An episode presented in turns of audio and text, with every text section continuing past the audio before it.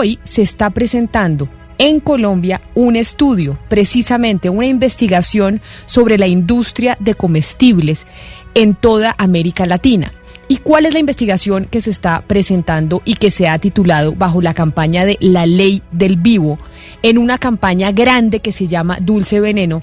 Una investigación en donde se dice que la industria de los comestibles en América Latina han hecho un lobby enorme en los partidos políticos del continente, en los congresos, para evitar que pasen leyes que ayuden a los ciudadanos a entender qué es lo que se están comiendo y qué es lo que les perjudica de lo que consumen, porque ahí es donde uno empieza a subir de peso y a tener una cantidad de problemas cardiovasculares. Por eso Jessica Hoyos, que es abogada defensora de los derechos humanos y miembro del CAJAR del colectivo José Alvear Restrepo, quien estuvo al frente de esa investigación, nos atiende a esta hora.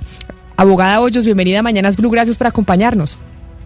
Buenos días, Camila, a la mesa de mañana cuando Colombia está al aire y a los oyentes. Muchas gracias por esta invitación. Ustedes están lanzando hoy un capítulo de esta campaña Dulce Veneno que se llama La Ley del Vivo. Y la Ley del Vivo hace referencia al lobby que hacen las industrias de los comestibles en los congresos de América Latina para evitar que se pasen proyectos de ley y se aprueben normatividades para que nosotros, los consumidores, seamos conscientes y sepamos qué es lo que nos estamos comiendo. ¿Qué fue lo que ustedes encontraron en esa, en esa investigación?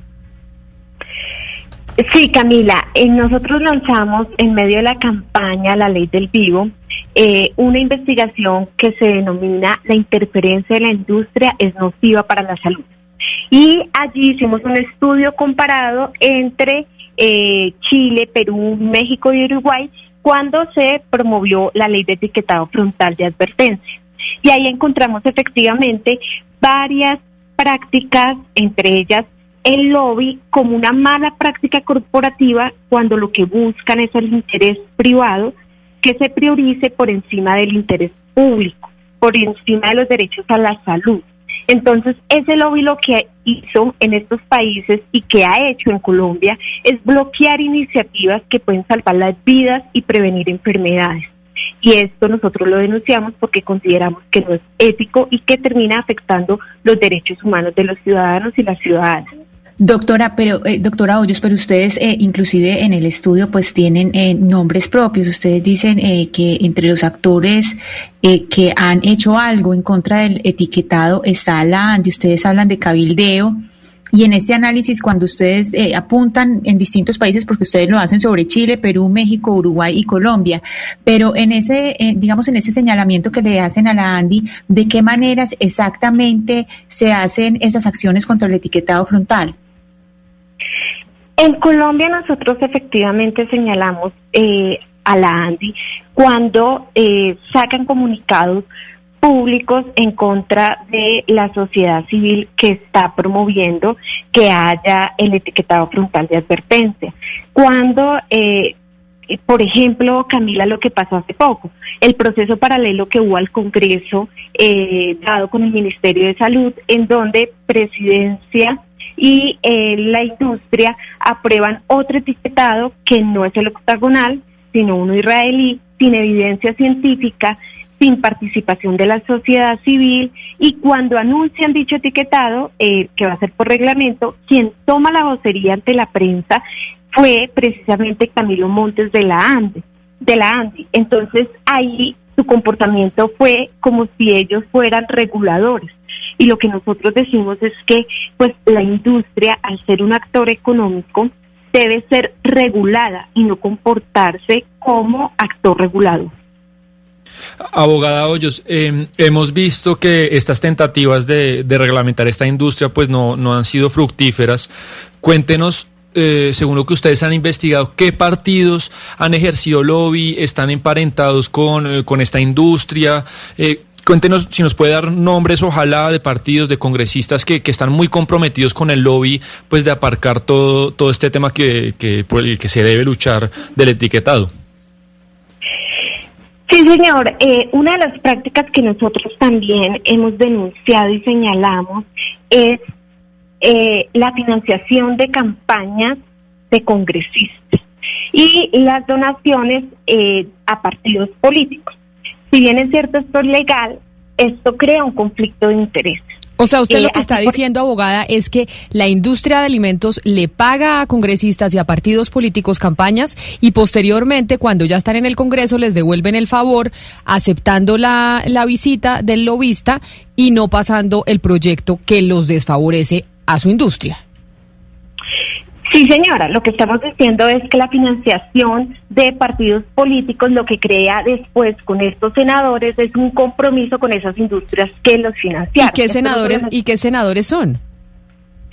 Pues hay nosotros tenemos, y eso está además en página pública, como eh, diferentes partidos fueron beneficiados de donaciones de la industria de bebidas azucaradas y comestibles ultraprocesados.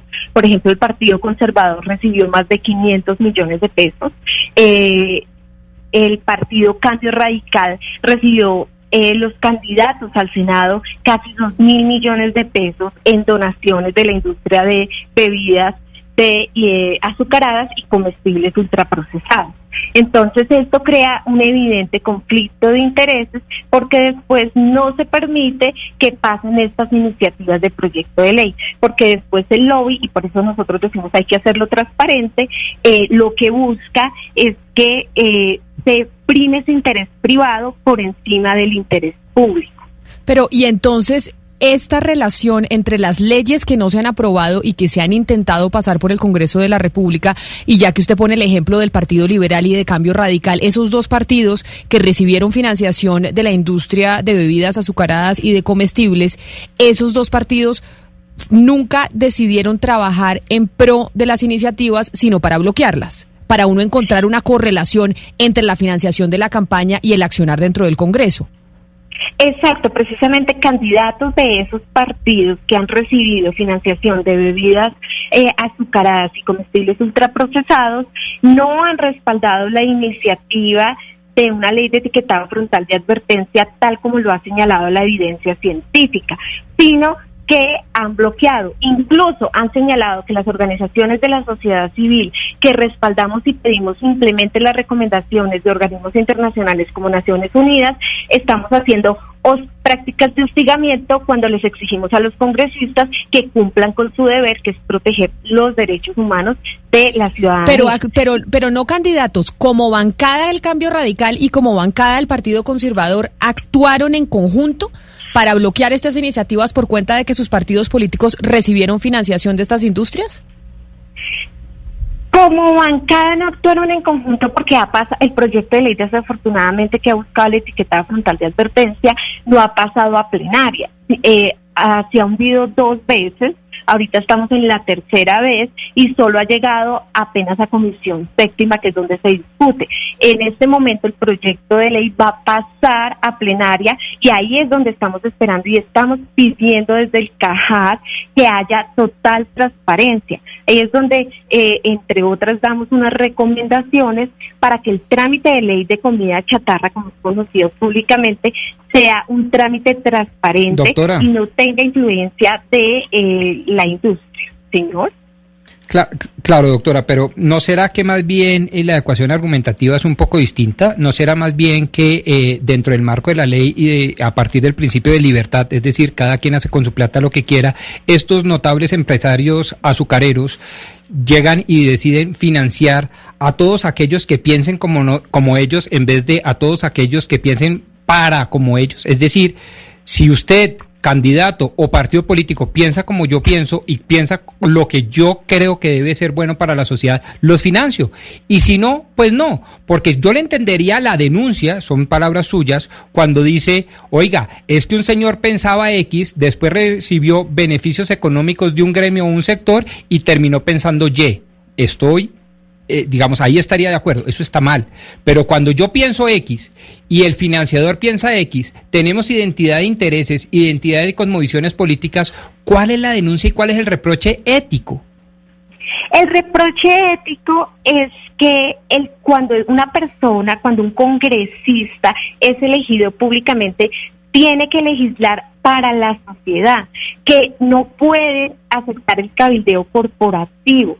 Entonces, el reproche ético es que no puede legislar para intereses privados, sino al contrario, tiene que priorizar el interés público, Ah, tiene que priorizar doctora. el derecho a la salud.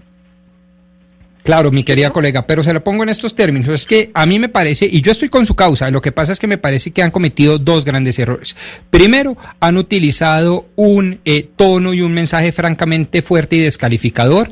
Y segundo, ustedes se han dejado meter en una cuadrilla, en un ring que no les corresponde, que es el de la moral y la ética.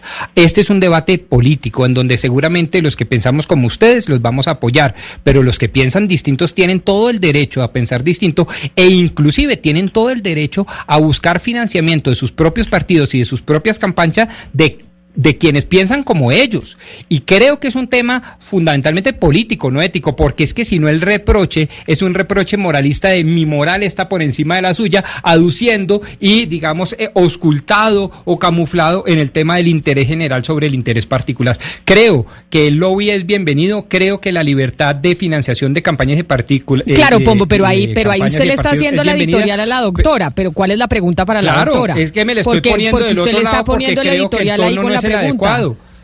Claro, no, no, no, es que ya no es pregunta. Aquí le dije, yo quiero comentar porque creo respetuosamente que el mensaje es maravilloso, pero que ni el tono ni el enfoque es el adecuado. Y eso es lo que les estoy diciendo. Creo que es un mensaje Pero yo creo que, que, que a usted Aló. le parece que hay un tono muy fuerte, hay, hay otras personas que estamos viendo, digamos, esta denuncia de una manera muy enriquecedora porque es, digamos, apenas lógico que los partidos políticos primero sean transparentes, se declaren impedidos cuando hayan, digamos, donaciones específicas de decisiones que afectan o no afectan a una industria específicamente. Entonces hay quienes apoyamos y aplaudimos esta clase de investigaciones y, y encontramos que son muy fructíferas. Pero yo quiero preguntarle, abogada, específicamente por el gobierno nacional, porque también sabemos que no hay ningún proyecto que, digamos, o casi ningún proyecto que pueda pasar en el Congreso si no tiene el aval del Ejecutivo. Y quiero saber un poco si también encontraron alguna relación entre los funcionarios del gobierno nacional y esta industria azucarera específicamente, o esta industria que está detrás de frenar cualquier proyecto de etiquetado frontal. ¿Hay alguna relación? ¿Algunos funcionarios trabajaron en la industria antes o algo así encontraron ustedes? Eh, gracias, Valeria, por la pregunta. Antes yo sí quisiera eh, plantear eh, algo respecto al debate que me hacían anteriormente, y es que nosotros sí creemos que este debate es ético.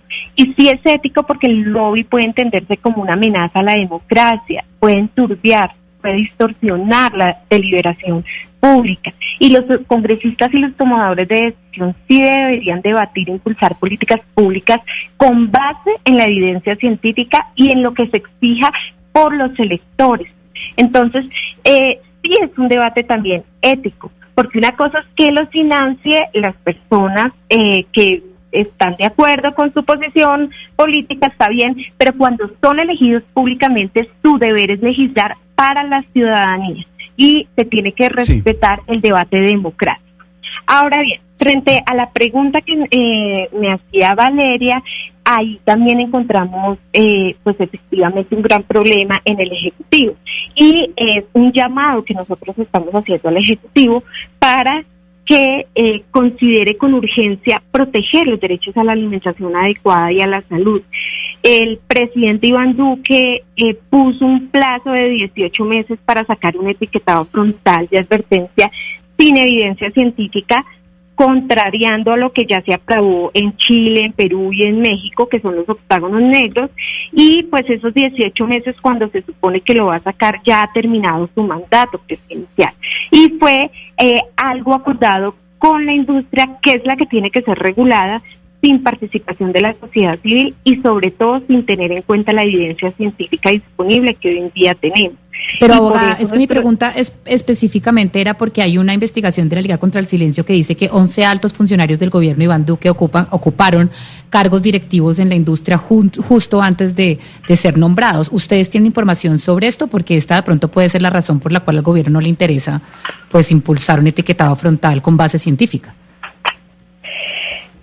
Sí, señora, efectivamente, el, eh, la Liga contra el Silencio sacó esa investigación en donde, eh, pues, diferentes personas que nosotros le hemos denominado la puerta giratoria, es decir, personas que o han estado en altos cargos del gobierno pasan con información privilegiada a estos altos cargos de eh, diferentes industrias o personas de altos cargos de industrias eh, pasan luego al gobierno para privilegiar eh, las decisiones hacia esos sectores de los que provienen. Y nosotros, una de las recomendaciones que hemos hecho es que evitemos esta puerta giratoria que den acceso privilegiado a, este tipo de, personas porque crean conflicto de interés. De acuerdo, doctora Hoyos, pero mire, usted ha dicho aquí que hay partidos políticos que no les interesa que este tipo de iniciativas prosperen en el Congreso y se ha referido concretamente a dos, al Partido Conservador y a Cambio Radical. Sin embargo, ha dicho que no es una decisión de bancada, sino que me imagino que de manera personal en las comisiones, algunos de los integrantes de estos partidos son los que han votado de esta, de esta manera desfavorable a este tipo de iniciativas. Pero en aras de la transparencia, doctora Hoyos, ¿por qué no nos dice quiénes son los congresistas para no, para no tener el manto de duda sobre todo el partido, ¿quiénes son los congresistas de Cambio Radical y del Partido Conservador que se han opuesto de manera personal a este tipo de, de iniciativas? Bueno, y me faltó mencionar el Centro Democrático y el Partido de la U, que también recibió financiación eh, por parte de estas industrias de bebidas azucaradas. Eh, en los diferentes debates, eh, pues nosotros hemos visto cómo diferentes congresistas, y ya le voy a dar los nombres, como por ejemplo en el, en el primer intento en el proyecto de ley 019 del 2017, pues ahí al ser discutido en comisión séptima, eh, los encargados de, salud en su momento eh, y distintos congresistas como Oscar Darío Pérez del Centro Democrático, María Fernanda Cabal del Centro Democrático, Samuel Hoyos del Centro Democrático, eh, Carlos Chacot del Partido Liberal y Eduardo Díaz se opusieron rotundamente a este proyecto y sobre todo a que se creara una ley de etiquetado frontal de advertencia que ha sido una de las recomendaciones de Naciones Unidas y de diferentes organismos para prevenir enfermedades no transmisibles. Estos fueron uno de los congresistas que se opusieron en su momento. Pero después también tuvimos eh, a otros congresistas, entre ellos Jairo Cristancho, el Centro Democrático, eh, quien se ha opuesto rotundamente a esta iniciativa y quien además públicamente ha señalado que cuando nosotros exigimos que se cumplan los derechos, que los congresistas legislen a favor del derecho de la salud de la alimentación, entonces señalan que los estamos hostigando por solicitar a través de redes, de medios de comunicación, que cumplan las recomendaciones de Naciones Unidas no son inventos nuestros. Y en este contexto de pandemia, hoy más que nunca vemos la necesidad de que se implemente el etiquetado frontal de advertencia, porque son precisamente las, las personas con enfermedades no transmisibles como la diabetes, la hipertensión eh, y la obesidad las que ponen en mayor vulnerabilidad a las personas frente al COVID-19. Entonces, hoy más que nunca que se cumplan las recomendaciones de los organismos internacionales para cumplir el derecho a la salud y a la alimentación. Pues vamos a estar pendientes. Ustedes lanzan esa campaña hoy, ¿no? La ley del vivo, en donde van a dar a conocer específicamente todos los hallazgos de esa investigación que hicieron ustedes sobre cómo se está manejando el tema de las industrias de comestibles, de bebidas azucaradas, que tratan de frenar a través del lobby en los congresos latinoamericanos que pasen leyes que le ayuden a los ciudadanos a identificar qué es lo que se están comiendo y sobre todo los niños. Ustedes dan, lanzan esta campaña hoy, ¿cierto, doctora Hoyos? Esta semana lanzamos esta campaña, sí señora, sí Camila, y los invitamos a que la consulten, a que pueden consultar la investigación, la interferencia de la industria nociva para la salud, porque ahí pueden ver eh, cómo hay diferentes tácticas que se han opuesto, que han retrasado, que han dilatado la implementación de la ley de etiquetado frontal de advertencia, no solo en Colombia, sino en diferentes lugares de América Latina. Hoy más que nunca la agenda de salud pública en Colombia necesita complementarse con una agenda política de transparencia y nuestro llamado es que haya agenda política de transparencia, nuestro llamado es que aquí se priorice el derecho a la salud y a la alimentación por encima de intereses económicos. Es la doctora Jessica Hoyos, abogada defensora de los derechos humanos y miembro del colectivo José Alvear Restrepo que están presentando esta investigación precisamente en el marco del coronavirus. Por eso era que yo les decía a mis compañeros que cómo estaban de peso, porque si hay un momento en donde tenemos que estar cuidando de nuestra salud y del sobrepeso, es en este que estamos enfrentando la pandemia. Doctora Hoyos, mil gracias por habernos atendido. Muchas gracias, Camila, y a toda la mesa.